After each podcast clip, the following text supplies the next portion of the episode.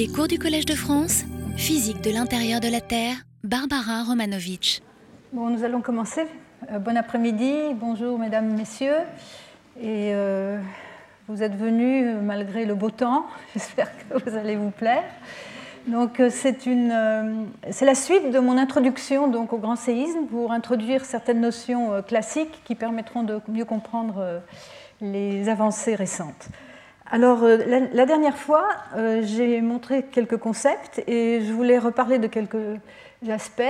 J'avais montré cette photo montrant le décrochement sur la faille de San Andreas euh, au bout qu'on voit sur des temps géologiques dans, dans, les reliefs, dans la topographie.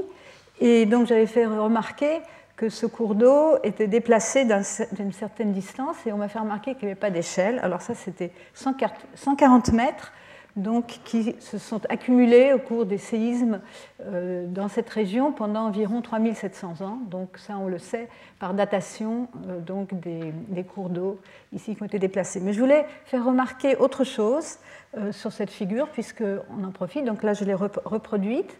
on ne voit pas ici, mais on peut reconnaître cette partie-là correspond à ces rivières-là. Hein, donc ça, c'est une carte topographique plus, plus, détaillée vue de haut. Et on voit ici un, chenal de la rivière qui, lui, a été abandonné. Euh, donc c'est la même rivière qui vient de là. On peut, on peut le prouver aussi par, euh, par la géologie.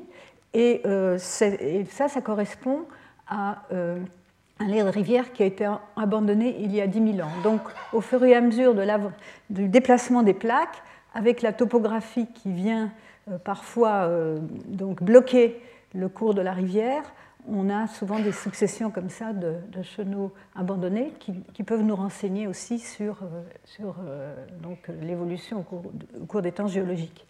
Alors la dernière fois, nous avons introduit certains concepts, celui d'intensité, qui donc est la manière d'étudier les, séismes historiques en particulier, mais qui est utilisé actuellement de manière instrumentale aussi euh, pour euh, justement euh, comparer avec, avec, les, avec les données historiques.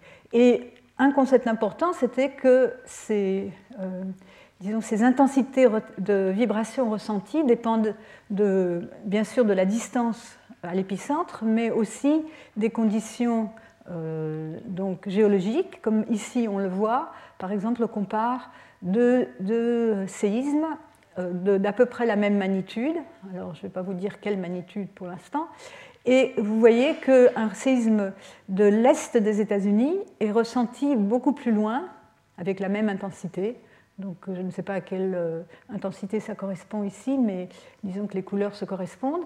Et euh, par contre, en Californie, ça correspond à une région beaucoup moins étendue euh, latéralement. Ceci est dû à la géologie. La Californie se trouve dans une zone tectonique active qui est très faillée, très, très complexe, alors que cette partie dans l'Est est, est, disons, sur le, qu'on appelle le craton canadien, donc un socle beaucoup plus ancien et beaucoup plus compact, et donc qui transmet les ondes beaucoup, beaucoup mieux.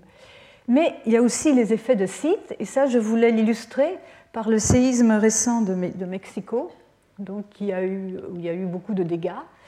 Et donc je le replace d'abord dans le contexte de la tectonique des plaques, en vous montrant ici un modèle tomographique, donc une image en trois dimensions obtenue par la sismologie, par des, techniques sismiques, pour euh, euh, montrer ce que devient cette plaque, ici la plaque euh, Cocos, qui s'enfonce sous la plaque sud-américaine, donc sous le Mexique, le long de cette fosse ici qu'on voit ici. Et en fait, cette plaque ne plonge pas directement, mais reste un peu horizontale pendant quelques centaines de kilomètres pour plonger ensuite dans le manteau profond. Alors la couleur bleue indique euh, des, vitesses de propagation des ondes sismiques plus rapides que la moyenne, euh, qui euh, est traduit, disons, de manière au premier ordre par le fait que cette plaque est plus froide. Elle est froide, elle, rentre dans un manteau ambiant plus chaud. Donc c'est pour ça qu'on la voit de cette manière-là. ici, on voit que, où est la ville La ville de Mexico. Et le séisme du 19 septembre de cette année a eu lieu dans ce coin-là. Mais en fait, c'était n'était pas un séisme interplaque, ce n'était pas un séisme entre les deux plaques, euh, le genre de très grand séisme que, euh, que l'on voit plutôt euh, plus près de la fosse et dont nous parlerons beaucoup, mais c'était un séisme à l'intérieur de la plaque, juste au coin ici. Alors, si on regarde de plus près, donc voilà la localisation de ce séisme, donc dans la plaque. ici, on le voit, on voit les contours de la topographie donc du Mexique. On ne voit pas le bord ici euh, du continent qui est, dans la zone rouge ici. Et donc euh, vers l'intérieur des terres, mais à une profondeur de 50 et quelques kilomètres. Euh, et donc correspondant à une convergence de, plaques ici entre, entre, la plaque Cocos et la plaque centra-américaine, en fait, de, de 76 mm par an. Ici, en, noir, on a des séismes, la sismicité euh, de fond, enfin c'est-à-dire les séismes euh, qui ont lieu, euh, des petits, de relativement petits séismes qui ont eu lieu pendant les dernières décennies dans cette plaque. Et donc, en bleu, c'est la limite supérieure de la plaque qui plonge, de la plaque Cocos, euh, qui a été déterminée aussi par euh, des méthodes, des méthodes sismologiques, euh, la méthode des fonctions récepteurs dont je ne vais pas parler plus. Alors, ce qui est intéressant, enfin ce qui est malheureusement intéressant, c'est de regarder les dégâts dans la ville de Mexico. ce qu'on montre ici, c'est l'épaisseur des sédiments dans la ville de Mexico. Ici, c'est euh, donc euh, la ville de Mexico. Et plus c'est rouge, plus euh, les, sédiments sont épais. Donc on sait que la ville de Mexico été construite sur un lac asséché. Et donc, des, sols relativement mous qui vont amplifier les vibrations. Et tout autour ici, vous avez une région plutôt de socle plus, plus dur, plus, résistant, plus, élastique. Euh, vous voyez qu'au centre, ici, euh, l'épaisseur euh, atteint environ de 100 mètres. ici, c'est la localisation de deux stations dans lesquelles on va regarder des données sismologiques. ces deux stations ont enregistré des données pour ce séisme-là, mais aussi pour le séisme de 1985, le séisme qu'on appelle le séisme de Michoacán, qui était beaucoup plus grand, beaucoup plus fort, une magnitude de 8.1 euh, comparé à une magnitude de 7,6, je crois, pour ce séisme-là. Alors ici, on compare à, euh, gauche, ici, les, euh, les endroits où ont, eu, lieu les dégâts les plus importants donc, dans la ville de Mexico au cours du séisme, du dernier séisme, du 19 septembre 2017. Et en, à droite, on a euh, les, accélérations ressenties euh, dans ces zones. Et donc la, zone qui correspond aux dégâts les plus importants correspond aussi euh, aux endroits où les accélérations les plus fortes ont été ressenties. Ici, allant jusqu'à, je crois, 75% de l'accélération de la pesanteur. C'est comme ça qu'on on a euh, l'habitude de mesurer ces, accélérations, euh, la pesanteur étant la référence, puisque c'est comme ça que les, constructions sont, faites pour résister à l'accélération de la pesanteur dans la direction verticale, bien sûr. Et alors on s'aperçoit que euh, ces accélérations et les dégâts correspondants ont été ressentis sur, non pas partout dans la région euh, sédimentaire, mais surtout euh, au bord, en particulier à ce bord ouest, donc à la zone de transition entre la zone de, sol mou et la zone de sol, plus, résistant. Et si on compare les, euh, les enregistrements à ces deux stations, donc il y en a une qui est sur sol ferme, qui est donc celle du haut, station CU, et cette autre station sismique de l'autre côté de la zone de transition, euh, donc, qui est sur la zone de sédiment, mais elle n'est pas dans la zone de transition, elle est plus à l'intérieur, donc les effets sont peut-être pas aussi forts que si elle était dans la zone de transition, mais il n'y a pas d'enregistrement pour, euh, pour l'instant euh, disponible qui ait enregistré les deux séismes. Et ici, ce qu'on montre, c'est l'accélération spectrale calculée à, tout en haut, sur le toit d'immeubles, en fonction du nombre d'étages.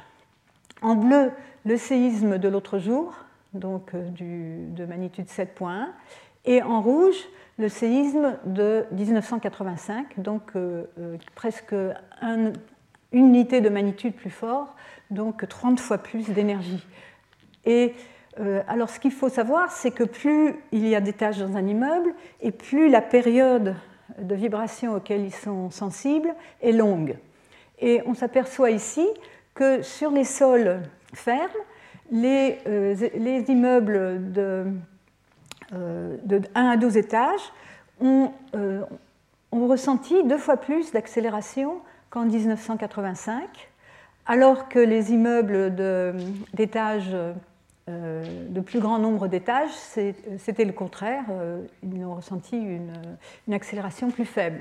Donc euh, déjà euh, un, certain comportement donc, sur sol ferme, et par contre sur euh, une zone sédimentaire, on voit qu'il n'y avait pas beaucoup de différence entre le 1985 et celui de, cette année. Et par contre, pour les, immeubles avec plus de 12 étages, on a euh, une accélération plus forte pour euh, le, séisme plus fort. Alors ce que j'ai omis de dire, c'est que le séisme de, euh, cette année a eu lieu donc très près de la ville de, de Mexico, ici, donc Mexico quelque part ici, alors que le séisme de Michoacán, c'était un séisme inter, interplaque, à l'interface des deux plaques, plus fort, qui était, lui, à, environ 400 km de là, euh, donc vers l'ouest, par, ici. Hein, donc euh, une très grande différence en distance, mais quand on regarde les effets sur les, sur les structures, euh, c'était... oups, je vais dans le mauvais sens. Ces effets, on voit par exemple donc ici une accélération assez forte hein, en, en, 200, 200 gales, donc euh, quatre fois plus que, ici sur une station en sol ferme, mais surtout pour les, les, édifices de peu d'étages, euh, et la comparaison étant euh, donc à l'inverse pour les édifices très hauts, sensibles aux plus longues périodes. Nous y reviendrons plus tard quand nous parlerons du risque sismique. Alors j'ai parlé la dernière fois aussi, j'ai introduit la mesure moderne de la taille ou de la force du séisme, qui, qui est une mesure physique qui est reliée directement à l'énergie sismique dégagée. Et en fait, on la définit à partir de ce qu'on appelle le moment sismique, qui est euh, donc lié, qui est proportionnel à, euh, une, à la surface de la faille de la rupture, hein, qui a une longueur et une largeur, une longueur L, une largeur W, et au glissement euh, donc, euh, au cours du séisme, hein, au déplacement des deux bords de la faille, multiplié par le module de cisaillement euh, donc dans, ces roches. Et donc la magnitude de moment, qu'on appelle, on appelle de moment, NW, est reliée à ce moment sismique par cette formule de tiers du logarithme en base 10 de m0 plus une constante qui est, dont je reparlerai, mais qui est ajustée pour euh, différentes raisons, en particulier euh, la correspondance avec d'anciennes euh, méthodes de mesure de, la magnitude. Nous avons aussi vu une autre loi, c'est la loi de Gutenberg-Richter, qui montre que le nombre de séismes ici, en, échelle logarithmique, 10, hein, 100 ici, est relié inversement, enfin, est relié par une relation de pente négative, de pente euh, moins 1. Euh, cette pente, la, valeur absolue de cette pente, on l'appelle la, valeur B, la B-value, donc à la magnitude. Et donc il y a 10 euh, fois plus de séismes de magnitude 6 que de séismes de magnitude 7. Ceci dit, les petits séismes ne compensent pas pour les grands et le moment sismique dégagé, donc l'énergie dégagée, est dominée par les, très forts séismes, les séismes de magnitude supérieure ou égale à 8. Si vous regardez ici sur les dernières 30 années, ou presque, 40 ans, vous voyez que vous voyez des à-coups ici au moment des très forts séismes et tout le reste euh, euh, n'est pas visible, euh, disons, aussi clairement.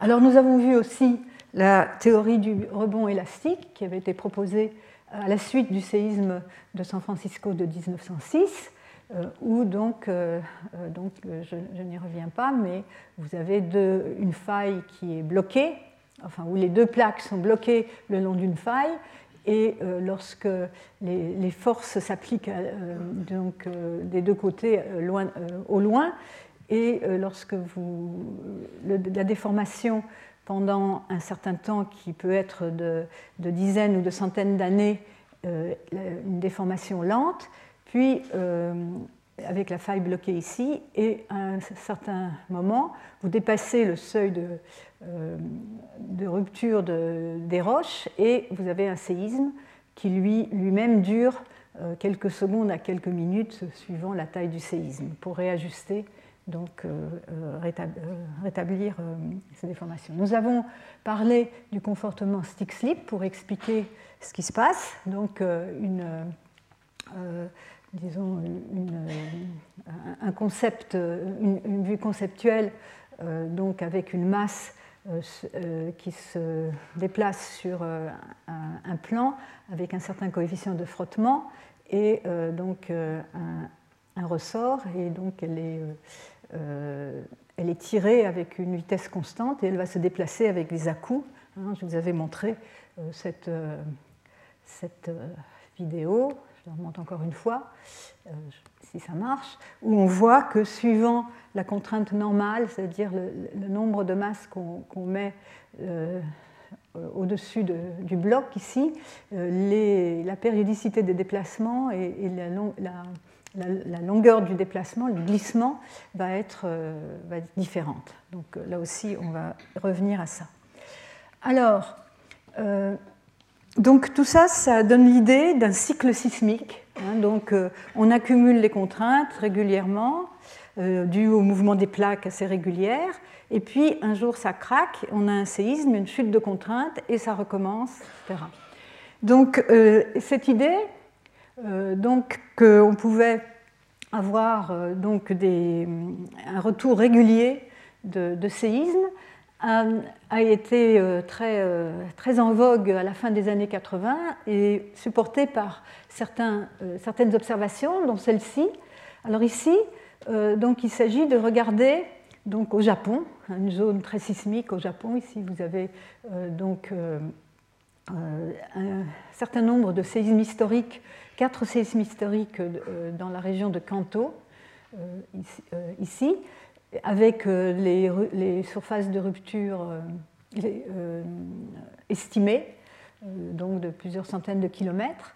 Et ce qui a été mesuré, c'est la hauteur cumulée des terrasses qui ont été surélevées pendant ces séismes. Donc pendant ces séismes, on a une, c'est des séismes, je n'ai pas encore introduit ce concept, mais il y a un côté de la faille qui monte par rapport à l'autre, et donc euh, vous allez avoir des terrasses qui vont se surélever au fur et à mesure, mais par à coup, hein, à chaque fois qu'il y a un séisme, vous allez avoir un certain, euh, une, remontée de, ces surfaces. Et en datant ces surfaces, donc on peut les, associer au séisme, et il avait vu que la, donc en, regardant en fonction de l'âge des terrasses, ici en années, hein, donc 1000, 2000, 3000, 4000, etc., il avait vu euh, que la hauteur moyenne des terrasses au-dessus du niveau, euh, du niveau bas de l'eau, donc euh, niveau de référence défini, il avait une, une, une, progression régulière, donc qui, bien sûr, ce n'est pas seulement ces séismes-là, mais, d'autres qui ont créé ces terrasses, et donc donne l'idée de cette marche d'escalier pour donc progressivement surélever ces, euh, ces terrasses. Et euh, l'autre observation, c'est que euh, en regardant cette courbe, on, a, on, voit que plus le séisme est fort, et plus long est l'intervalle de temps qui le sépare du suivant. Et donc, ça donne l'idée de ce qu'on a appelé le modèle de, de, temps prédit, le Time Predictable Model, où on va pouvoir, dans une région donnée, prédire le, temps, le moment où aura lieu le séisme suivant, alors, donc, c'est pour introduire les schémas classiques de modèles de récurrence. Si vous avez donc un champ de contrainte avant euh, le séisme, avant un séisme, euh, un champ de contrainte qui est le euh, champ de contrainte qui provoque, qui ne peut, qui est le champ de contrainte maximal où quand on arrive à ce, niveau-là, vous avez une rupture. si vous avez, si le disons, la chute de, contrainte est constante. Donc, si à chaque séisme, vous, avez une chute de contrainte t, taux 1 moins taux 2, vous allez avoir une. et que la vitesse de, euh, de, convergence ou de déplacement des deux côtés de la faille est constante, vous allez avoir un temps de récurrence complètement régulier. Et vous allez euh, en plus alors pouvoir prédire le, euh, euh, le, glissement qui va être aussi constant. Euh, en fait, bon, les choses ne sont pas aussi simples. Et donc, il y a deux modèles qui ont été proposés au cours des temps. L'un, c'est que la contrainte, donc la contrainte limite à laquelle on a une rupture est constante, mais par contre, la chute des contraintes n'est pas forcément constante au cours, du temps. Donc, on va avoir des plus petits séismes ou des plus gros. Et donc le temps euh, euh, entre deux séismes va varier. Et euh, également, enfin, on, peut associer là le, glissement dans chacun des séismes. Au contraire, si c'est la contrainte d'aboutissement, c'est-à-dire après la chute de contrainte, si cette contrainte-là est fixe, alors vous allez avoir, vous allez pouvoir avoir un, système où, euh, les, euh, tremblements de terre euh, vont être de magnitude différente, mais vont toujours arriver au même niveau de, contrainte finale. Et ça, c'est, dans ce cas-là, vous allez pouvoir prédire non, non, le temps du prochain séisme, mais le glissement du prochain séisme. Donc, c'est les deux, disons, modèles de référence qui ont pu être proposés. En réalité, bien sûr, euh, ni l'un ni l'autre, euh, malheureusement, ne fonctionne. On n'a pas ce système idéal, mais on a un système où on a à la fois le seuil de rupture, donc la contrainte à laquelle on va avoir euh, une rupture qui va varier avec le temps, même dans une région donnée, et en même temps, la chute de contrainte ne va pas être la même pour chaque séisme, ce qui complique bien sûr les affaires considérablement. Alors ceci dit, il y a eu, euh, donc, euh, dans les années, euh, fin des années 70, 70 dans les années 80, un certain nombre d'observations et qui ont donné lieu à certaines théories qui sont encore utilisées aujourd'hui, bien qu'elles soient contestées et, critiquées. Et donc je voulais quand même parler un peu de la théorie des lacunes sismiques. Cette théorie a été proposée donc, par Keller et autres en 1973 pour justement, euh, enfin le raisonnement c'était dans chaque région vous avez un cycle sismique et donc euh, plus ou moins régulier. Et donc si vous, avez eu un séisme euh, récemment, vous allez attendre un certain temps disons euh, quelques dizaines d'années, avant que le gros séisme suivant ne, se produise. Par contre, si vous êtes dans une région où il y a des données historiques de, gros séismes, mais qui n'a pas connu de séisme récemment, c'est une région à risque qu'il faut euh, marquer, euh, à laquelle il faut faire très attention.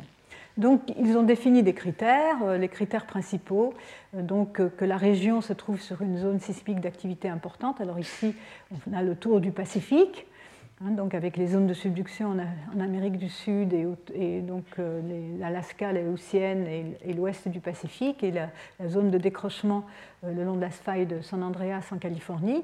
Et donc le premier critère, c'est que c'est sur une zone d'activité sismique importante qu'on reconnaît de manière historique, et le segment en question, donc ça va être une série de segments défini donc, spatialement, qui n'a pas cassé depuis au moins 30 ans.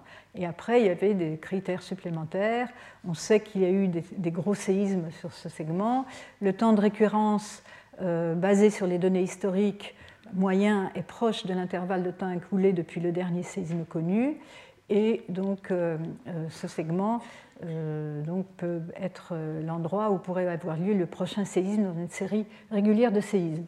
Alors, donc voilà la carte, elle n'est pas très claire, je n'ai pas réussi à trouver plus clair. donc, en, noir, ce sont les régions qu'ils avaient identifiées comme étant les plus à risque et en, grisé ici, celles où étaient vérifiés les, critères, ces critères-là. Alors, ça, donc, c'est une première, euh, une première idée, une première initiative qui avait été prise dans la fin des années 80, il y a, euh, des années 70. Il y a d'autres observations, comme par exemple celle de Mogi ici en 79, où il avait regardé toute une série de séismes dans les îles Kuril et au nord du Japon, qui avaient eu lieu donc, euh, depuis le début du XXe siècle mais avant 79, l'article était écrit en 79, donc il les avait euh, numérotés en fonction du temps, et euh, il avait regardé l'intervalle de temps qui euh, séparait ces différents séismes. On voit déjà que le numéro 8 en 1973, c'était le plus récent, donc quand il a écrit son article, a en quelque sorte comblé une lacune ici entre les autres séismes, entre les zones de rupture. Ces zones de rupture, en fait, elles sont déterminées, on en reparlera plus, elles sont déterminées euh, à cette époque-là principalement par euh, les, les, localisations des répliques des séismes qui finissent de casser euh, les morceaux de, de, failles qui euh, de rupture qui n'ont pas cassé pendant le, plus, le, séisme principal. Et donc ils avait remarqué une, progression et donc avait dit on aurait pu prévoir euh, le, moment, en gros, l'année au moins, du séisme numéro 8, ici de 1973, sur la base de ce genre de données. Alors, des cartes ont été, ont été construites donc sur les lacunes. Ici, c'est euh, les Aléoutiennes et l'Alaska euh, qui euh, montrent donc, on s'intéresse bien sûr à cartographier le mieux possible les zones de rupture de ces gros séismes. Ici, vous voyez, c'est des grands magnitudes 8, 7.9, etc., y compris le gros séisme de 1964 qui ici est sous-estimé. C'est parce qu'il a utilisé ils utilisaient une, euh, mesure de magnitude qui sature pour les gros séismes, j'en reparlerai un peu plus tard. Et euh, sur cette carte, euh, on remarque qu'en 72, un séisme de Sitka, de magnitude 7.6 ici, a rempli cette petite lacune. Donc ça pouvait conforter cette idée. il y a autre, une autre lacune à laquelle on s'intéresse encore aujourd'hui, qui est ici donc euh, au sud de la péninsule de l'Alaska, qui s'appelle la lacune de Shumagin, où, euh, où, on a des raisons de croire qu'il peut y avoir des très forts séismes. Ça, c'est euh, une coupe avec la zone de subduction qui va vers le nord ici, on la voit ici. il y a eu des, donc des campagnes en mer sismiques pour cartographier le sous-sol qui a mis en évidence euh, de nombreuses euh, failles secondaires qui pourraient euh, donc qui ressemblent à celles qu'on a observées après le séisme du Japon de 2011. Et donc, vous voyez cette idée, ce concept de, payer, de, comment, de, faire attention aux lacunes sismiques est encore bien vivant. Au Mexique, c'est pareil. Vous avez ici, ça c'est un des, articles d'origine de McCann 79 sur les, lacunes sismiques, où on avait regardé aussi les ruptures, euh, les zones de rupture des séismes historiques euh, au Mexique, enfin en Amérique centrale ici, et identifié un certain nombre de lacunes.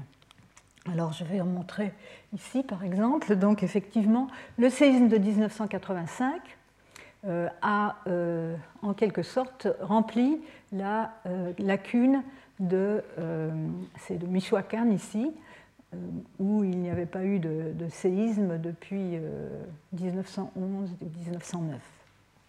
Et le séisme, l'autre séisme de cette année, du début septembre, du 8 septembre 2017, lui a, semble avoir peut-être rempli la lacune de Tehuantepec, ici au sud du Mexique, euh, ce séisme était plus gros que celui du 19 septembre, on en a un peu moins parlé parce qu'il a causé moins de dégâts euh, ont eu lieu euh, dans, la province de Chiapas moins peuplée.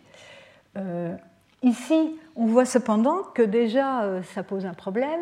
Il y avait quand même un séisme en 1980, donc ça c'est le, le, la lacune de Michoacán, hein, donc avec le séisme qui a donc causé euh, d'énormes dégâts dans la ville de Mexico en 1985. On voit ici la zone de rupture en rose euh, du séisme principal du 19 septembre 1985 et euh, ici la zone de rupture de sa principale rupture, une très grosse rupture deux jours après de magnitude 7.6. Et on voit que, en fait, oui, lacune, mais il y avait eu un, séisme plus petit ici au milieu, et donc euh, le gros séisme euh, n'a pas euh, rempli les morceaux qui, donc en dehors de, la zone de rupture de, de 81, mais est passé en plein dessus. Donc ça complique aussi la possibilité de disons, prévoir les zones de, rupture des futurs séismes. Alors j'ai quand même montré ici quelques enregistrements sismiques pour montrer parce que moi, à l'époque, euh, je me suis intéressée à ce séisme. En fait, c'était un séisme double. On le, voit, on, le voit, ici, on a, c'est, des ondes P ici. On voit une première onde P et puis un peu plus tard une autre onde P qui, euh, qui ressemble beaucoup. Et euh, par contre, la réplique du 21 septembre, on voit qu'une seule, une seule disons, un seul pulse. Alors, euh, donc le séisme de, Chiapas, donc euh, de magnitude 8.1 du 8 septembre 2017, aurait pu, euh, assez tentant de dire qu'il a rempli la lacune de Tehuantepec. Et lorsqu'on regarde la distribution du glissement, on en parlera plus tard comment se sont déterminés, c'est encore plus tentant de le faire puisqu'il remplit vraiment cette région-là. Alors, ceci dit, il faut quand même rester euh, euh, un peu prudent. Par exemple, euh, donc ici, bon, alors déjà, il y a des. Ah, excusez-moi, je, vais trop vite. Là, c'est pour montrer au Japon le, gap de Tokai Gap qui menace la ville de, Tokyo donc euh, avec les ruptures des grands séismes euh, donc du, du, 20e, du, début du XXe siècle euh, dans cette région.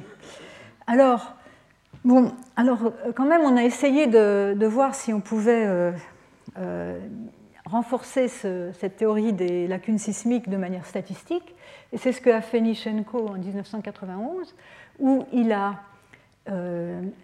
estimé qu'il appelle le potentiel sismique donc global, donc euh, prédit à l'avance sur la dizaine d'années 1989-1990 à partir des données de séismes historiques et, euh, instrumentaux qui, euh, qui, ont eu lieu avant 1989.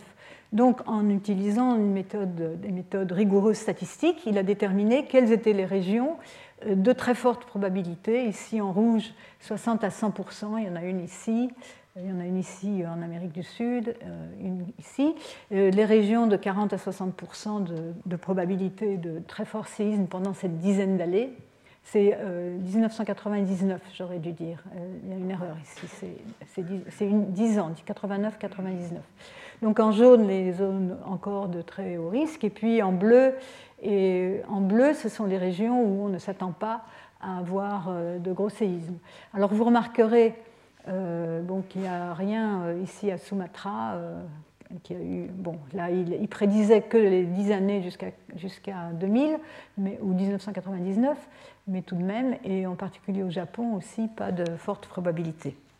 Alors, ce, après coup, euh, les sismologues statisticiens ont, fait, euh, ont évalué euh, ce modèle et ont montré qu'en fait, donc, sur, en observant les séismes qui ont vraiment eu lieu pendant cette période, et en regardant le nombre de, séismes en fonction de la surface donc, qui, a été affectée, le modèle de Lichenko aurait prédit une courbe comme ceci, et les observations, donc à partir de catalogues euh, sismologiques, de catalogues de sismicité, euh, prédisent, euh, enfin pas, ne prédisent pas, mais ça ce sont les vraies données, donc qui ne, qui ne correspondent pas du tout bien. Alors ici il y a deux courbes parce qu'il y a deux, deux, catalogues différents qui ont été utilisés, mais disons que le résultat est le même. Par contre, si on prend l'hypothèse nulle d'un processus de Poisson, donc un processus complètement aléatoire, euh, cette euh, courbe-là euh, est remplacée par la courbe en continu ici bleue, qui a l'air de mieux, disons, vérifier, enfin de mieux prédire ce qui s'est passé dans la réalité. Donc un peu très décevant. Hein, que en fait, les séismes ont l'air de se comporter plutôt comme des processus aléatoires. Alors l'autre, disons, déception, c'est que sur euh, la base des séismes historiques, les Japonais avaient, euh, euh, donc déterminé une carte officielle de risque sismique en 2010, hein, donc datée de 2010, montrant les régions de, plus fort risque, qui étaient ici plutôt sur la partie sud du Japon. Le séisme de, de Tohoku de 2011, hein, le séisme de magnitude 9 de Tohoku, la rupture est ici et pas du tout dans la région euh, euh, qui avait été euh, considérée comme à plus haut risque. donc voilà, et même ici, c'est une carte qui détermine, qui détermine quelle est la déficience en, glissement, hein, donc donne une idée du couplage des deux plaques, comment elles sont complètes, quels, sont les endroits qui sont bloqués, et là encore, euh, on voit qu'il y avait quand même une. Euh, donc, c'est une carte qui avait été faite en 2000.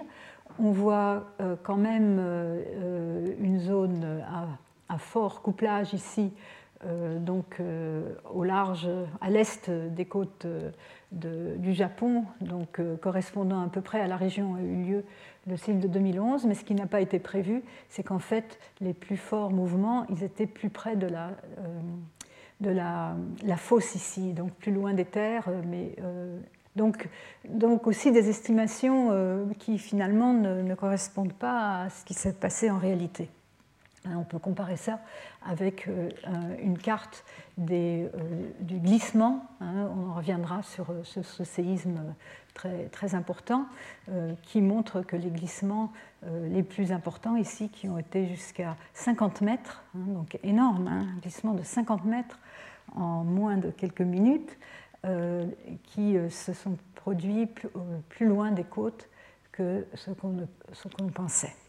Donc, enfin, c'est aussi pour illustrer que chaque séisme nous apporte des données, nouvelles qu'il faut donc ajuster les théories. Il y avait encore une autre observation assez, assez, curieuse par Mogui aussi en 79. C'était ce qu'il appelait la, la, quiescence avant les séismes. Donc il avait remarqué que pour un séisme qui avait eu lieu en 1952 de magnitude 8.1, le séisme de Tokashi-Oki, euh, la sismicité qui précédait le séisme avait euh, une, une distribution particulière. Ici, euh, pendant les 8 ans 1934 à 1942. Donc ici, ce sont les séismes de magnitude supérieure à, 6 qui sont indiqués avec des ronds plus grands pour les, suivant la magnitude. Vous avez une échelle ici. Et euh, donc euh, des séismes qui euh, illuminent un peu la zone, de subduction ici principalement. Et entre 1943 et 1951, il avait remarqué que la zone où ensuite a eu lieu le séisme de Tokachi-Oki euh, était, il n'y avait aucun séisme dans cette région.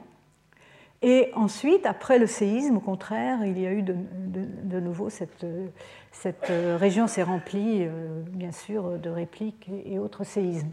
Alors, bon, bien sûr, ça a été fait après coup, mais ça a donné lieu à cette idée que, avant certains très forts séismes, on pourrait, on pourrait les, pré, prévoir en, regardant euh, la quiescence, donc euh, l'absence de, sismicité autour de la zone qui va, euh, qui va se rompre. Bon, tout ça, c'est des idées qui n'ont pas malheureusement été confirmées de manière suffisamment sûre pour qu'on puisse vraiment les utiliser. Alors finalement, je voulais aussi parler juste quelques minutes de la théorie du séisme caractéristique qui, elle, est donc euh, fondée en grande partie, ou disons confortée par des qui a été confortée pendant longtemps par une série de séismes qui ont eu lieu en Californie centrale, ici, dans la région euh, fameuse de Parkfield. Parkfield, c'est un tout petit village avec 25 habitants, je crois, euh, enfin en tout cas très peu d'habitants, et qui a la particularité, c'est qu'il y a eu une séquence de cinq séismes de magnitude 6 qui ont eu lieu à intervalles très réguliers, à peu près tous les 21 ans. Euh, donc euh, ces cinq séismes commençant en 1881, 1901, 1922, 1934, 1966. J'ai mis entre parenthèses 1857 ici, qui est le grand séisme de Californie du Sud, hein, de Los Angeles, qui avait, dont la rupture avait commencé euh, autour de cette région aussi. Donc on est ici au bord de la rupture du gros séisme de, Los Angeles de 1857. Et donc, non seulement il y avait cette régularité, mais en regardant les quelques enregistrements historiques euh, qui existaient euh, dans différentes stations dans le monde et en Californie, ils ont aussi remarqué, enfin, les auteurs de, ce, de cet article, qui a fait beaucoup de bruit, que les sismogrammes étaient très semblables, donc euh, que ces séismes devaient avoir des ruptures vraiment très similaires, aussi bien de, point de vue de la taille que de leur localisation. Donc euh, ça a été euh, l'occasion de développer, de déployer, d'installer beaucoup d'instruments de, mesure de différents types, de sismomètres, d'accéléromètres, de mesures électromagnétiques, de, tout ce qu'on pouvait inventé pour euh, essayer de voir si on pourrait capturer le, séisme, capter le séisme ou, voir le séisme suivant et surtout voir s'il y a des précurseurs. Euh, donc euh, c'est surtout le, US Geological Survey, un effort de l'US Geological Survey dans cette région, donc à partir des années 70. Et donc, oui, en fait, même plus tard, plutôt dans les années 80, mais ça a commencé un peu plus tôt. Et donc ils ont prédit à l'époque qu'il y aurait un séisme de ce type euh, d'ici 1992. Hein, le, temps prédit avec cette succession-là serait été 1988, plus ou moins 4 ans. Et euh, donc euh, ce séisme n'a pas eu lieu, on a attendu, on a attendu, on a attendu. Il y en a eu un finalement 12 ans plus tard, 12 ans après la fermeture de cette fenêtre en 2004, qui a effectivement eu une magnitude environ cette même euh, magnitude, 6 points, en l'occurrence, magnitude W 6.1. Mais en fait, euh, quand on regarde de près, ce séisme n'a pas. Euh, la, zone de rupture n'était pas exactement au même endroit que celui de 1966. Et de toute façon, la prédiction n'était pas. Donc, bien sûr, maintenant, après, on s'est demandé est-ce qu'on continue, est-ce qu'on laisse l'instrumentation euh, enfin, on avait déjà, s'était déjà posé la question en 92 est-ce qu'il faut laisser cette instrumentation ou pas? On l'a laissé, et bien sûr, euh, cela a pu fournir des, informations importantes sur euh, est-ce qu'il y a des précurseurs ou non, et dont les résultats ont été plutôt mitigés. Alors, donc ici, je montre donc l'article de 1985, où simplement, donc l'idée, c'est que euh, donc on devait avoir d'ici 1992 euh, un séisme ici, et en fait le séisme a eu lieu euh, bien plus tard. Et donc ils avaient à l'époque donc proposé une version modifiée du, modèle de, de, récurrence, donc time predictable, où la contrainte maximale était fixe euh, la contrainte euh, la chute de contrainte et la chute de contrainte était fixe, mais par contre la contrainte euh, de temps en temps, le, le, séisme avait lieu à une, lorsque le, taux de contrainte n'était pas atteint, c'est-à-dire qu'il avait une contrainte inférieure à la contrainte maximale. Bon, alors voilà ce que ça vaut, ça se vaut. Ce séisme donc euh, n'a pas eu lieu. Celui qui a eu lieu est celui-ci. Donc euh, maintenant, euh, en 2004, une instrumentation dense dans cette région-là. ici, ce, ce, que je montre, c'est une carte d'intensité instrumentale. Ça veut dire c'est l'accélération mesurée dans différentes stations donc instrumentales, accélération mesurée par des accéléromètres, des sismomètres qui mesurent l'accélération donc on permet de, faire une carte euh, qui est donc ensuite traduite en termes d'échelle d'intensité. Euh, donc, euh, voilà. donc autant pour, cette, idée de séisme caractéristique, c'était aussi assez décevante. Alors finalement encore une, observation intéressante. Alors là, on se situe maintenant en Turquie, donc le long de la faille nord-anatolienne, où vous avez euh, euh, euh, la plaque d'Arabie qui est en rotation ici, et la plaque anatolienne. Les flèches ici, ce sont des flèches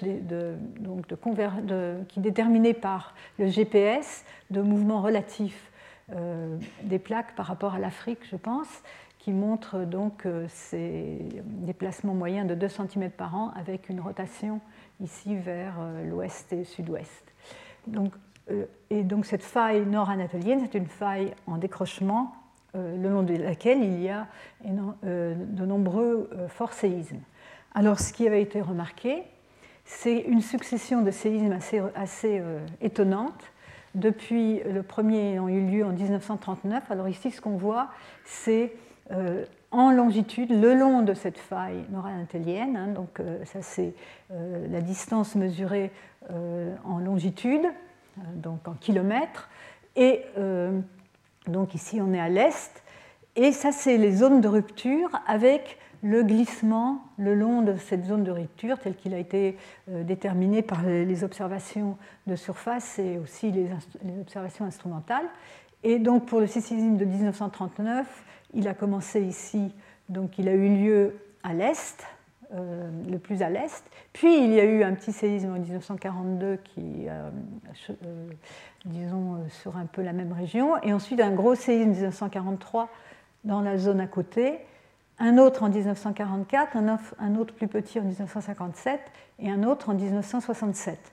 Et donc une succession de séismes qui a parcouru la faille nord-anatolienne, donc d'est en ouest, et donc, euh, on, aurait pu euh, s'attendre, si ça continuait, à avoir un séisme ici, euh, donc à l'ouest de cette zone. Et effectivement, il y a eu le séisme d'Izmit de 1999. Alors, ce genre de comportement de la faille nord-anatolienne n'est pas. Enfin, il faut quand même remarquer qu'il y a eu d'autres séismes par ici aussi, mais les gros ont, cette configuration tout de même. Alors ce genre d'observation euh, semble, il, semble qu'il y a eu, euh, du point de vue historique, euh, plusieurs séquences de ce type-là. Ici, c'est celle, la dernière dont je viens de vous parler. Hein, on commence en 1939 jusqu'en 1967.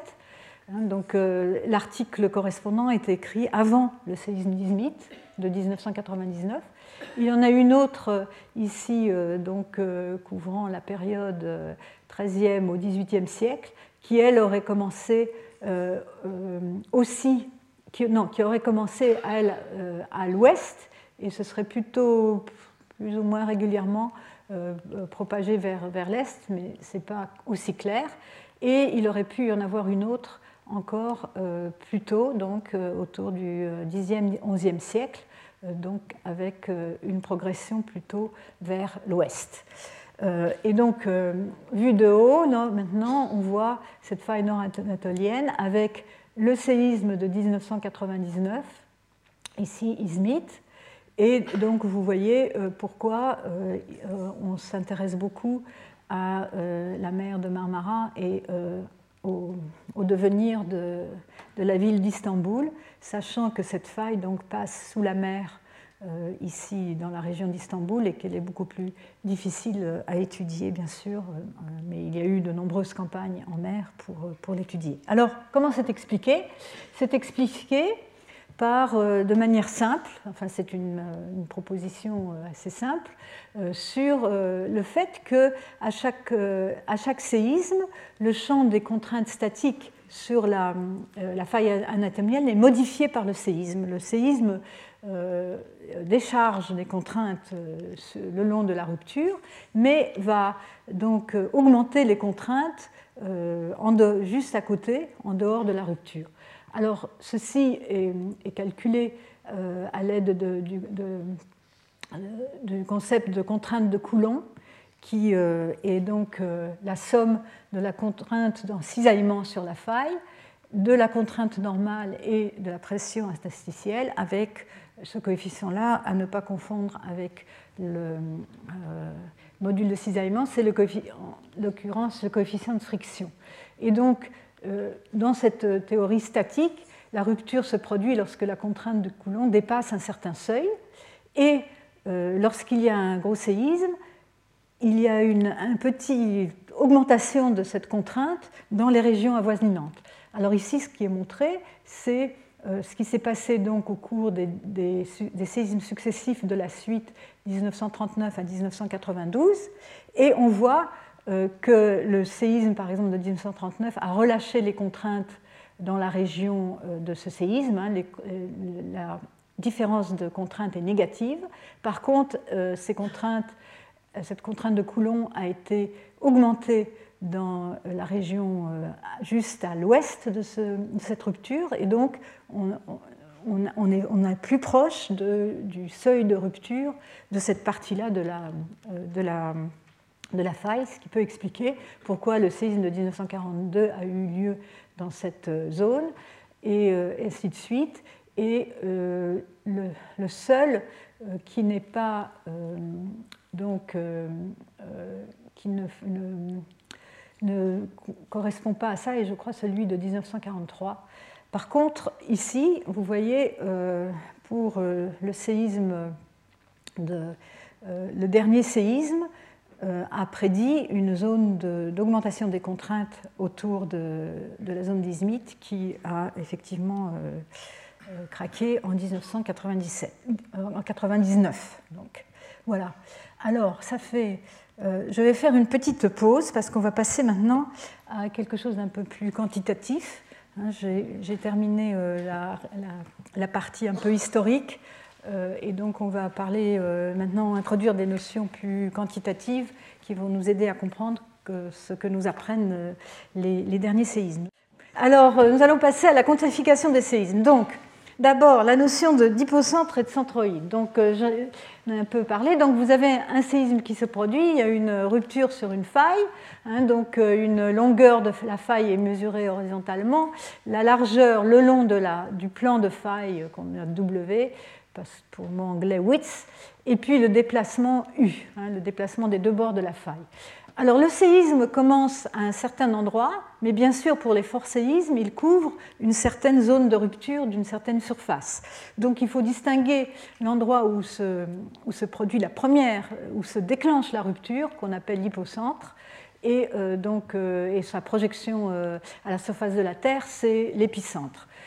pour les petits séismes, quand on regarde d'assez loin, le, petit séisme nous semble être une source ponctuelle. Donc on n'a pas besoin euh, d'invoquer autre chose. C'est une source ponctuelle vue euh, de plusieurs surtout de loin, de plusieurs milliers de kilomètres. Un petit séisme dont la rupture fait moins d'un kilomètre est vu comme, un point source. Mais, mais pour les très forts séismes, on va bien sûr euh, ne pas pouvoir ne pas tenir compte de la surface de la, euh, de la rupture. Alors donc, euh, donc, le point donc on distingue le point d'initiation de la rupture, l'épicentre, voilà le point de source. Mais alors pour les plus forts séismes, on va tenir compte de l'étendue spatiale et on va introduire en, cependant la notion de centroïde. C'est le barycentre de la rupture, aussi bien en temps et en espace. Et quand on est loin du séisme, on va tout de même pouvoir déterminer la localisation du centroïde et le, le, temps auquel ça correspond par rapport au, temps de l'initiation de la rupture, donc qui est l'hypocentre. Donc je voulais introduire cette notion euh, donc, euh, parce qu'on euh, on va en parler, on va en parler pas mal. Bien sûr, ensuite, on peut regarder de manière plus, détaillée les détails de la, de, la, rupture, aussi bien en temps qu'en espace. Alors, je vous avais, donc je répète ceci, la, la magnitude du moment, elle est déterminée à partir donc, des propriétés géométriques de la faille qui peuvent être liées à l'énergie. Mais euh, je voulais mentionner quand même d'autres magnitudes parce que ça va me permettre d'introduire quelques autres concepts pour ceux qui ne, sont pas familiers avec euh, les observations sismologiques. Il y a d'autres échelles de magnitude euh, qui sont maintenant plutôt des échelles historiques, mais elles ont quand même de temps en temps une utilité. La, la vraie magnitude de Richter, en fait, c'est une magnitude locale qui avait été déterminée pour euh, la Californie et qui n'est vraiment valable que pour des distances inférieures à 1000 km. Euh, on la note M avec un grand L, indice grand L. Il y a eu la magnitude des ondes de volume qui est mesurée à partir de l'amplitude des ondes P. Elle a un problème, c'est qu'elle sature aussi, euh, elle sature pour les magnitudes plus grandes que 7, donc elle n'est pas très utile pour les forts séismes, et la magnitude des ondes de surface, qui sature un peu moins, mais quand même, et elle est mesurée euh, à partir de l'amplitude des ondes de surface, une période de 20 secondes. Alors, le principe de toutes ces magnitudes, ce n'est pas euh, le principe de, la, disons, de ce qui se passe à la rupture, de l'énergie dégagée à la rupture, c'est basé simplement sur la décroissance de l'amplitude de l'onde considérée de l'onde considérée, parce qu'on considère soit des ondes P, soit des ondes de surface, et dans le cas de la magnitude locale, c'est en fait euh, l'onde qui a l'amplitude maximale qui est utilisée. Donc l'idée, c'est que plus vous avez loin du séisme, plus euh, l'amplitude décroît, et donc euh, si vous pouvez extrapoler jusqu'au euh, jusqu'au séisme, la distance zéro, vous allez euh, trouver une amplitude qui va être associée vraiment avec la source. Alors, la première chose, c'est comment on mesure la distance. Alors, par exemple, il y a différentes méthodes, mais la méthode simple, c'est que quand vous avez un enregistrement sismique, on a déjà vu ça, il y a une onde P d'abord, une onde primaire, euh, une onde de compression, suivie d'une onde secondaire, une onde de cisaillement. L'onde de cisaillement euh, se propage avec une vitesse plus lente que l'onde de compression. Et donc on peut mesurer sur un enregistrement le temps différentiel, hein, la différence de temps entre l'arrivée de l'onde S et de l'onde P. On n'a pas besoin de savoir quoi que ce soit d'autre, on fait cette mesure-là. Et donc là, je vous montre les, trajets de ces ondes dans le manteau de la Terre. Hein. Ça, c'est le manteau. En jaune, le noyau avec la graine solide au milieu. Hein, ces ondes donc, plongent dans l'intérieur de la Terre et ensuite euh, reviennent vers la surface parce que, à cause des lois de la réfraction, euh, les vitesses augmentant avec la profondeur, elles vont, finir par revenir à la surface. Mais on peut les observer à des grandes distances et donc. Euh, on se sert de ces observations globales et régionales. Donc si j'appelle alpha la vitesse de propagation des ondes P, bêta la vitesse de propagation des ondes S, le temps différentiel, ça va être le temps de propagation de l'onde S moins le temps de propagation de l'onde P, hein, chacun étant la distance divisée par la vitesse. Donc je peux mesurer ça. Si je connais la vitesse des ondes S et la vitesse des ondes P, je vais pouvoir en, déduire la distance par cette expression-là. Et bien sûr, ce n'est pas aussi simple parce que les, vitesses ne sont pas constantes, mais au cours des temps, au cours du XXe siècle, on a pu faire des modèles de Terre euh, très précis, en fait, euh, des modèles moyens de Terre très précis, et donc établir des courbes de temps de propagation des ondes P et des ondes S, et d'ailleurs de beaucoup d'autres ondes sismiques observées. Et donc on peut euh, se référer à ces, tables pour, euh, disons, comparer le temps différentiel. On peut mettre le sismogramme ici en vertical et, euh, le, et le, le déplacer jusqu'à ce que l'onde P arrive ici et l'onde S ici, et ça nous donne la distance. Euh. Donc on a la distance. Après, on peut aussi localiser le séisme par triangulation. Si on a trois stations, on a trois distances et l'intersection des cercles de, rayons, cette distance centrée sur chaque station, va nous donner la localisation du séisme. Quand même extraordinaire que ça marche. Moi, ça m'étonne toujours. C'est, ça marche pas aussi bien que ça, c'est-à-dire qu'il faut un réseau de stations parce qu'il y a des erreurs, etc. Mais c'est pour ça, c'est à ça que ça sert en particulier les réseaux de stations sismologiques.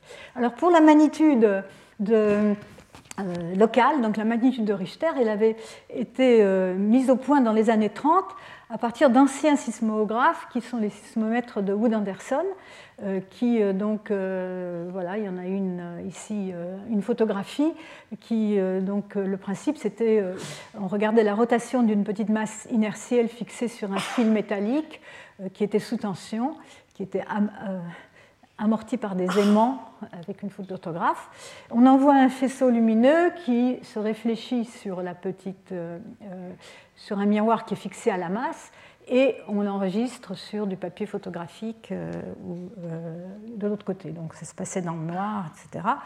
Et euh, donc ces instruments historiques ont servi à, la détermination de la, de la magnitude de Richter, la magnitude locale, et qui est mesurée donc, sur ces sismomètres particuliers au départ, hein, par, en disons, on mesure l'amplitude maximale hein, donc de l'enregistrement, peu importe quelle est l'onde, c'est l'amplitude maximale, à une certaine distance. On la compare avec une, une amplitude de référence, hein, parce qu'il faut bien faire ça, et donc on obtient une, euh, une, formule comme ceci qui dépend de la distance euh, et de cette, de cette, amplitude maximale.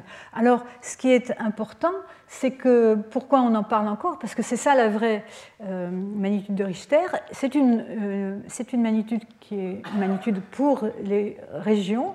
Elle est très importante en Californie parce que maintenant on a bien sûr des instruments enfin, qui, qui, qui numérisent le signal automatiquement dont on connaît bien la réponse instrumentale, mais on veut pouvoir comparer les magnitudes euh, des séismes de catalogue moderne avec celles des séismes du début du XXe siècle pour, encore une fois, toujours euh, étendre la durée sur laquelle on, peut étudier la sismicité. Et donc, on, calibre les instruments euh, modernes par rapport aux anciens pour pouvoir avoir cette échelle de magnitude cohérente. Alors ensuite, les ondes de volume, on mesure l'amplitude de l'onde P à des distances télésismiques et on obtient, c'est le même principe. Euh, euh, donc euh, ici, la, période en général, c'est autour de, de, 10, de 1 seconde et avec une correction pour la distance épicentrale. Mais cette échelle sature, c'est-à-dire que, que au-delà de, pour les très forts séismes, on n'arrive plus euh, disons, elle n'augmente, on n'a plus, euh, cette amplitude n'augmente plus euh, comme on le voudrait. Alors, la magnitude sur les ondes de surface, c'est, c'est la même chose, mais on étudie une autre onde. Donc, on a les ondes P, les ondes S, et on a aussi des ondes de surface qui arrivent plus tard. Ce sont les ondes qui se propagent le long de la surface de la Terre. Elles sont en général de plus longue période.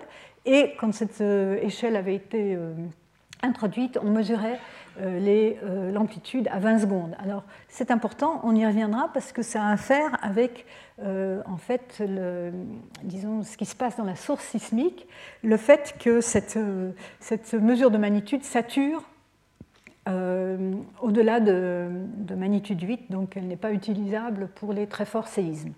Et on en verra bientôt la raison. Donc ça, c'est, euh, disons, pour des, un peu pour des raisons historiques, mais ça a permis d'introduire euh, euh, ce qu'on mesure en fait sur les sismogrammes depuis très longtemps. Et donc, alors, maintenant, venons-en, revenons-en donc à la magnitude basée sur le moment sismique. Et qu'est-ce que c'est que le moment sismique? Donc, je vous rappelle, c'est le produit de la rigidité du milieu par la surface de la rupture et par le glissement au cours de la, de la rupture. Les unités sont des newton-mètres, hein, c'est des unités de moment, hein, force par longueur, et euh, en CGS, euh, 10 cm, euh, il faut multiplier par un facteur 7, 10 puissance 7 pour aller de l'un à l'autre. Alors, le moment, le, un moment, c'est bien sûr associé à l'idée d'un couple de forces, et on, a montré, je ne vais pas entrer dans les détails, mais dans les années 70, qu'une source sismique est très bien représentée en première approximation par un double couple de forces. Donc un couple de forces, si on avait un seul couple de forces, on n'aurait pas conservation du moment cinétique, on doit avoir conservation du moment cinétique, donc il faut un autre couple de forces pour compenser. Alors, je vais, euh, comment peut-on avoir, euh, disons, euh, un couple de forces sans changer le, pour conserver le moment cinétique On peut avoir une configuration de forces opposées dans le même, dans la même, sur la même droite, euh, avec une séparation euh, D, c'est ce qu'on appelle un dipôle, mais si elles ne sont pas dans, euh, en continuité l'une de l'autre, on a un, couple qui va, faire, qui va avoir tendance à faire tourner le système. Et donc, pour compenser ça, on introduit un couple de forces mêmes, de même amplitude, mais donc d'orientation à 90 degrés.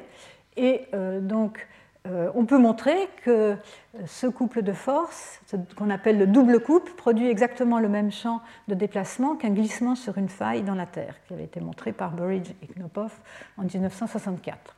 Et donc on peut, à partir de là, définir ce couple de forces hein, par euh, une quantité MIJ où la direction euh, donc, l'un des couples, il suffit de, définir l'un des couples, la direction va être dans la direction I, hein, ici ce serait l'axe des X, et par contre, euh, elles sont séparées dans la direction perpendiculaire qui est la direction J. Donc on le définit comme ça, avec deux indices, IJ indiquant la direction de la force et la, euh, direction euh, dans laquelle elles sont séparées. Et l'amplitude va donc être proportionnelle, nous donner l'amplitude de la force du couple. Et donc, euh, pour euh, euh, donc, tous les cas de figure, nous donne ce qu'on appelle le tenseur des moments, qui va donc avoir neuf éléments, mais pour, encore une fois, la conservation du moment cinétique implique que cette matrice, ce tenseur, est symétrique, hein, donc M13 égale M31, M21 égale M12, M32 égale M23, donc il n'y a que six éléments indépendants, et euh, donc on peut représenter, regarder dans un référentiel 1, 2, 3, à quoi correspondent ces différents éléments donc, du tenseur des moments. Et donc euh, ça va correspondre à différentes orientations euh, et différents glissements sur les failles. Par exemple, pour une faille verticale, donc, comme par exemple la, faille de San Andreas, c'est presque vertical, avec un, déplacement dextre, hein, c'est-à-dire le, bord lointain se déplace vers la droite par rapport au bord euh, sur lequel est l'observateur.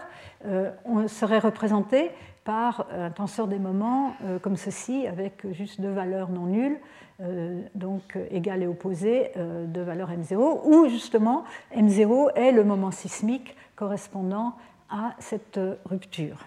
Et euh, donc, après, euh, on peut avoir une faille dextre, mais euh, ce qu'il faut remarquer aussi, c'est qu'il y a une ambiguïté assez fondamentale, qu'une faille sinistre, un déplacement sinistre sur une faille d'orientation perpendiculaire donnerait exactement le même tenseur des moments.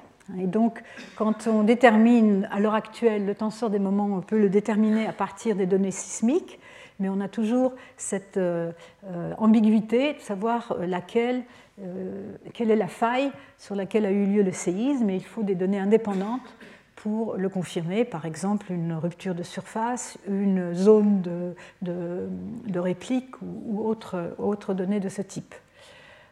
alors, bon, encore une dernière.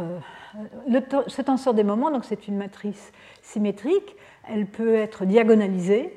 Si on diagonalise, on obtient donc euh, dans, un, nouveau référentiel euh, une matrice diagonale avec, pour un double couple parfait, la trace de la matrice est nulle. Donc ici, on a M0 et moins, moins M0, M0 moins M0 égale 0. Et dans cette référentiel-là, définit les axes principaux de compression et de, euh, et de tension. Et euh, donc on a deux systèmes de force équivalents à considérer pour représenter la force, la, source sismique. Alors, bon, les sources sismiques sur les failles sont des sources en cisaillement. mais on peut aussi représenter une explosion de cette même manière, mais dans ce cas-là, on aura donc pour une explosion parfaite, on aura M1 égale M22 égale M33 et une matrice diagonale, donc euh, une représentation différente et la trace n'est pas nulle. Et euh, si les sources ne sont jamais parfaitement euh, en cisaillement ou parfaitement explosives, donc on va pouvoir décomposer la partie isotrope, hein, donc la partie correspondant à l'explosion ou l'implosion parfaite, et euh, la partie non isotrope qui elle-même se décompose en double couple et, euh, une autre partie, mais je n'ai pas entré dans ce genre de détails. Il suffit de, connaître ceci. Alors bien sûr, on a différents types de failles. On a les failles, les failles principales, les principaux types, c'est les failles normales qui sont euh, donc dans des régimes de, tectoniques d'extension où les deux bords vont tendance à s'écarter. Dans ce cas-là, le, bord qui est au-dessus euh, va tomber par rapport au, bord qui est en dessous. Hein, c'est donc ce qu'on appelle une faille normale. La faille inverse, c'est la faille typique des zones de subduction où on a une compression. Et là, c'est le bord qui est au-dessus qui va monter par rapport euh, au, bord euh, en dessous et euh, donc correspond donc à donc un régime de compression comme dans les zones de subduction. Et enfin, on a les failles transformantes comme la faille de San Andreas où un, une, un bord coulisse par rapport à l'autre, qui est donc une faille transformante. Mais donc vous voyez plusieurs, des différents cas de figure et en plus le glissement n'est pas forcément dans une de ces directions-là. Donc on va définir une faille avec euh, certains angles. Euh, donc on va définir d'abord euh, l'angle que fait le plan de faille ou la, projection du plan de faille sur le plan horizontal par rapport au nord. Hein, c'est l'orientation de la trace de la surface de la faille par rapport au nord ou un autre référentiel, mais en général on prend le nord. Ensuite, il y a le pendage de la faille. Hein, quelle est, la faille est-elle euh, verticale euh, ou plutôt horizontale Et ça, c'est mesuré soit en fonction du plan horizontal, soit en fonction du plan vertical. Et la direction du glissement lui-même sur la faille, qui peut être, euh, qui est mesurée par rapport à l'horizontale en général. Et donc, au moyen de ces trois angles, ça nous donne le genre de mouvement qui a lieu sur la faille au cours d'une rupture, et c'est ce qu'on appelle le mécanisme au foyer. Et donc on peut relier ces angles à cette représentation des forces, donc de tenseur des moments. Vous pouvez euh, vous représenter, euh, disons, euh, un peu comment, comment, comment, on fait. Alors, ça, ça donne, ça donne lieu à ce qu'on appelle le diagramme de, de, On peut y associer le diagramme de premier mouvement. Alors, considérons une source explosive vous avez une explosion, donc tout, euh, disons, toute l'énergie va se propager dans toutes les directions de la même manière, hein, de manière isotrope. Donc si vous avez des enregistrements à différentes stations, ils vont voir la même chose, ils vont voir une compression, euh, donc ici euh, schématisée par un mouvement vers le haut. Hein, c'est donc une convention, disons, la convention mouvement vers le haut. Ils vont tous voir le premier mouvement vers le haut, et si on voit ça partout, on va dire ah voilà, on a une, euh, explosion. Par contre, euh, sur la faille de San Andreas, avec le mouvement coulissant, on va voir autre chose. Si on se trouve euh, on va diviser autour de la source le plan donc de surface en quatre cadrans. si vous vous trouvez dans ce cadran-ci ou ce cadran-là, vous allez avoir une compression. Hein. si vous avez une station ici, la première euh, arrivée va correspondre à une compression. Je parle des ondes P, hein, j'aurais dû le, préciser. Par contre, dans les deux autres cadrans, euh, vous allez voir une dilatation. Le, la roche va le premier mouvement de la roche va être vers la source plutôt que vers l'observateur. Donc ça va vous permettre de dessiner un, ce qu'on appelle un, diagramme de radiation qui, dans le cas d'une source euh, comme celle sur les failles de San Andreas, va être représenté sur une, euh, une projection euh, euh, donc euh, sur euh, une demi-sphère sur un plan horizontal de, cette manière-là. Hein. Donc j'introduis ça parce que je vais montrer beaucoup de ce genre de, diagramme. Donc vous allez avoir deux régions en noir, ça va être les régions de compression, hein, et en, blanc les régions, les directions dans lesquelles vous allez avoir des, des, des dilatations, des, ici, c'est des dilatations. Donc, euh, euh, voilà pour cette. Et donc, on va, en principe, alors vous allez, en, réalité, donc vous allez voir aussi des amplitudes des ondes. Donc là, ici, pour les ondes P, qui vont être, donc ici plus, ça veut dire compression, qui vont, il va y avoir des nœuds dans la radiation, c'est-à-dire des directions, la direction de la faille et la direction perpendiculaire, dans laquelle euh, idéalement, vous ne verrez aucun mouvement et vous verrez un maximum de mouvement euh, à 45 degrés par rapport à la direction de la faille. Encore une fois, vous voyez tout de suite l'ambiguïté sur euh, quelle est la faille et quelle est la, faille, quelle est la direction orthogonale. Pour les ondes on peut faire la même chose, mais le diagramme de radiation est un peu différent. Et donc en trois dimensions, bien sûr, puisque ça c'est des schémas, euh, on peut euh, ainsi euh, voir, suivant la station à laquelle on se trouve, au loin, on va voir une certaine amplitude qui va nous permettre, par rétroprojection des enregistrements sismiques, de donc déterminer le diagramme de radiation sur la faille et par là même le tenseur des, le tenseur des moments et les directions, les orientations de la faille. Alors c'est ainsi que pour les failles principales. Vous avez ici, euh, donc pour une faille normale, telle qu'on voit dans les dorsales océaniques, vous allez, euh, euh, elles vont être représentées par un diagramme comme ceci, avec du blanc au milieu, l'axe de compression étant donc ici vertical. L'interprétation de ces, euh, de ces diagrammes est un peu compliquée, mais rappelez-vous que quand vous voyez un diagramme comme ceci, ça correspond à une faille normale. Ici, euh, euh, une faille normale avec un pendage d'à peu près 45 degrés, parce que cette, cette ligne-là est à peu près au milieu entre le, le centre et la surface. Pour les failles inverses, c'est l'inverse. On va avoir l'axe des tensions au milieu et on va avoir du noir au milieu. Hein, donc on va pouvoir distinguer les, failles normales et les failles euh, euh, inverses. Et par contre, les failles transformantes euh, parfaites vont avoir des diagrammes de radiation comme ça en cadran. Alors, comment on, enfin, on voit ça en fonction de, par exemple, ici dans une zone de subduction, vous avez l'axe de la fosse ici, et donc une plaque océanique qui plonge sous une autre plaque. Et euh, un mécanisme, disons, typique va être une, faille comme ça, avec une direction qui va. Euh, donc, la longueur de la faille va être parallèle à la, euh, à la fosse, ou à la direction de, plongement, enfin, à, la, oui, à la fosse. Et donc, les, ces angles-là, enfin, ceci va vous renseigner sur le pendage de la, faille et en même temps va vous donner les plans nodaux, etc. Mais bon, on n'a pas besoin de s'entrer dans ces détails. Mais quand vous voyez un diagramme comme ceci, orienté comme cela, ça veut dire tout de suite que la faille, elle est orientée euh, dans le plan horizontal, est orientée dans cette direction-là par rapport euh, au nord.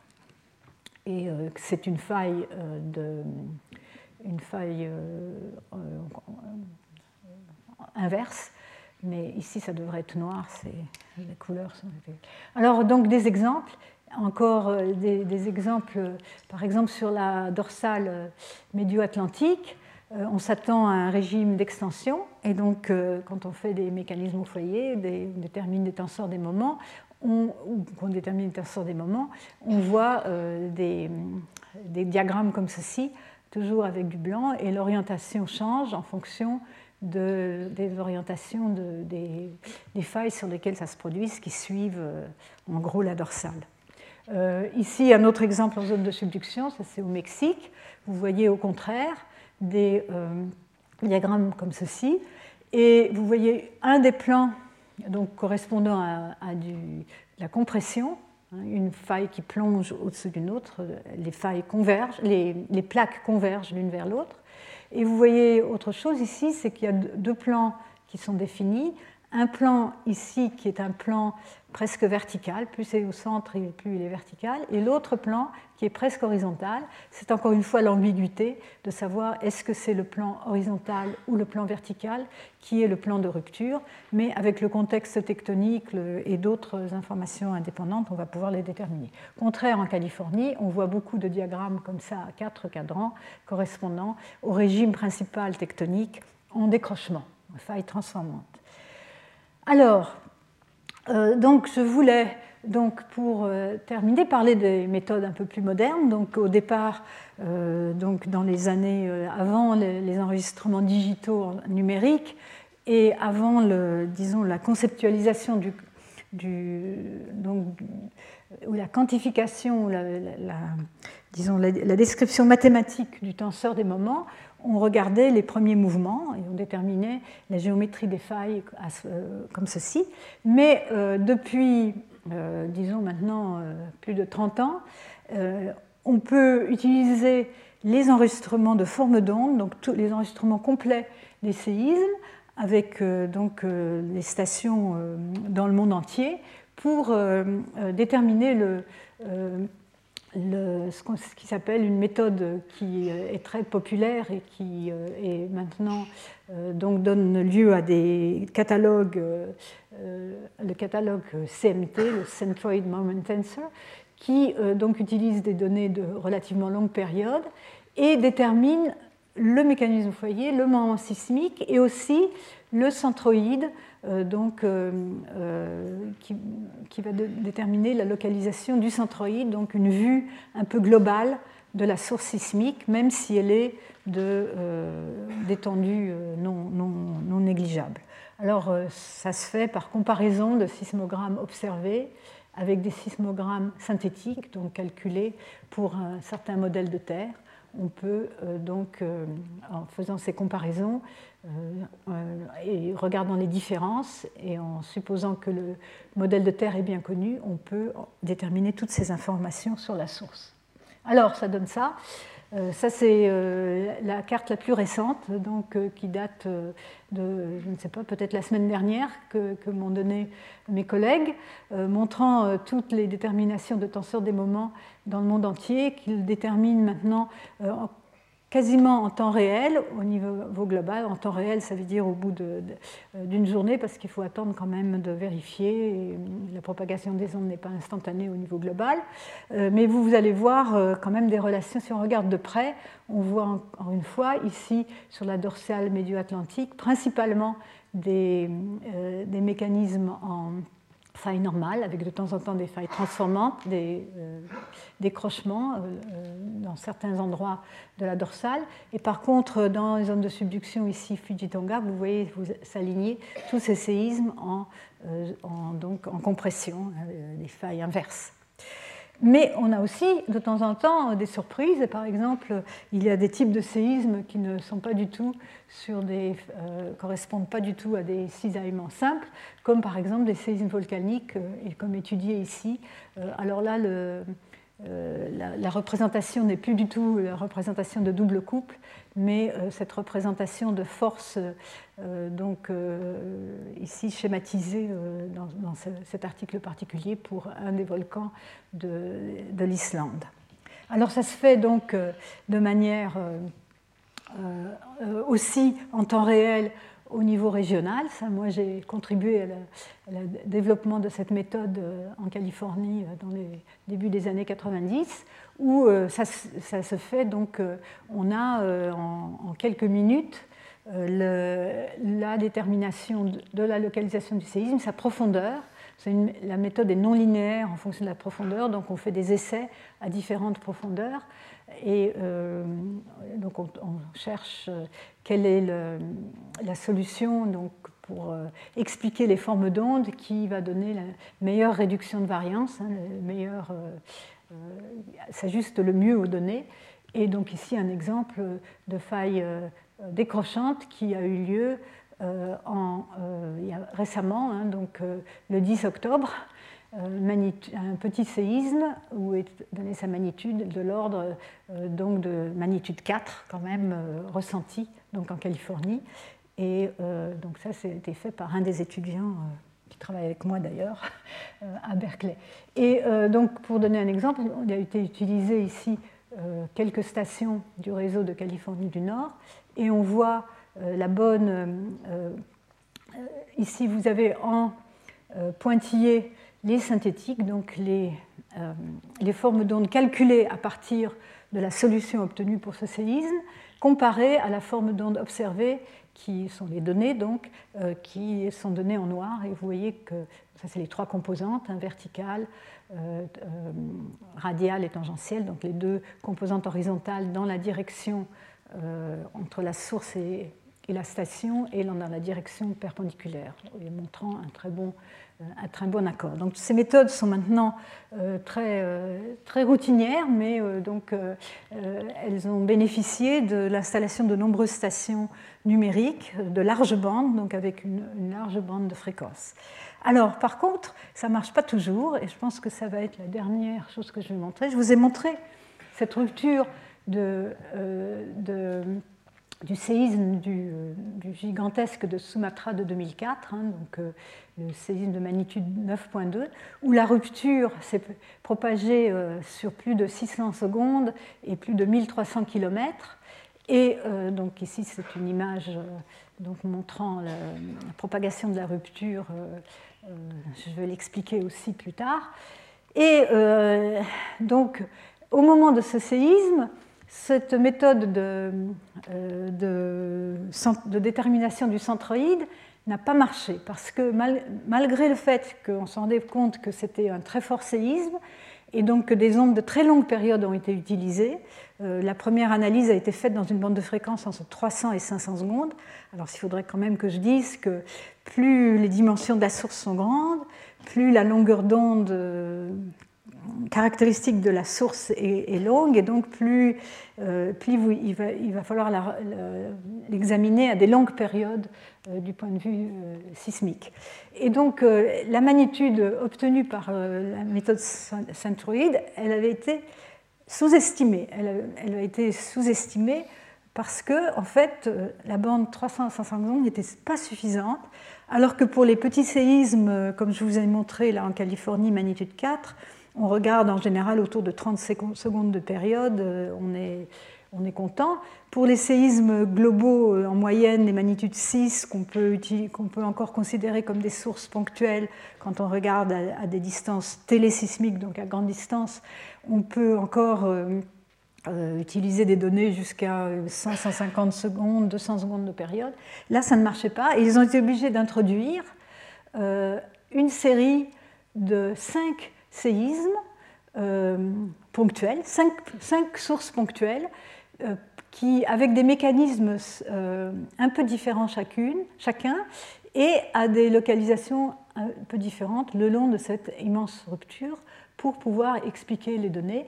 Et ici, on a donc la, la, contribution au moment sismique total de ces différentes sources, hein, donc la deuxième étant la plus grande et la dernière étant toute petite, mais encore euh, importante pour, euh, euh, Et donc là, vous avez la, correspondance entre les données observées et les données calculées, qui donc ont été filtrées ici entre 200 et 500 secondes. alors ce qu'on regarde ici, des, ça, n'est plus des ondes P, ça n'est plus des ondes S, c'est vraiment les ondes de surface qui ont qui circulent euh, autour de la Terre, euh, entre la source et la station dans une direction et dans l'autre direction de la Terre. Donc on les, on les, nomme, on nomme les trains, le premier arrivant étant l'onde de relais R1 pour pour les, il y a les ondes de relais et les ondes de Love, comme on a des ondes P et des ondes S, on a aussi deux types d'ondes de surface. Et les ondes de relais, vous avez le premier train euh, qui a la distance la plus courte, le train R2 qui fait le tour de la Terre par l'autre côté, le train R3 qui est dans la même direction que R1 mais qui fait un tour de plus de la Terre et les amplitudes euh, décroissent. Mais vous voyez, on voit ici, mais ça je le montrerai encore une fois, mais c'est euh, fantastique. Normalement, si l'atténuation des ondes, euh, si, on, se euh, rappelle que, que, la Terre n'est pas exactement élastique, que les ondes vont s'atténuer progressivement, puisque la distance parcourue par l'onde R2 est plus grande que celle de l'onde R1, mais plus petite que celle de l'onde R3, l'onde R2 devrait être d'amplitude euh, intermédiaire entre R1 et R3. On devrait avoir une décroissance régulière. Or, euh, on ne voit pas du tout ça ici. Et par contre, euh, dans cet enregistrement-là, on voit l'inverse. On voit une onde R2 qui est plus grande que l'onde R1. Et ça, c'est ce qu'on appelle des effets de directivité. C'est parce que la rupture s'est propagée dans une direction particulière, hein, du sud au nord. Les stations qui sont au nord vont, euh, avoir comme un effet Doppler qui euh, vont raccourcir les distances et vont, euh, vont amplifier les ondes qui arrivent dans la direction depuis, depuis, la source. Par contre, les ondes qui ont fait le tour de l'autre côté de la Terre vont être déamplifiées. donc c'est un moyen de voir à l'œil nu comme ce, séisme était gigantesque et le caractère très long et euh, unilatéral en fait, puisqu'il s'est propagé du point source vers les stations, enfin vers la fin de la, euh, de la, rupture dans une seule direction, alors que dans certains séismes, on peut avoir des ruptures bilatérales où euh, le séisme commence, l'hypocentre est quelque part ici, et, la rupture se propage des deux côtés. Voilà, je pense qu'il faut que j'arrête ici parce qu'il est, déjà Retrouvez tous les contenus du Collège de France sur www.colège-2-france.fr.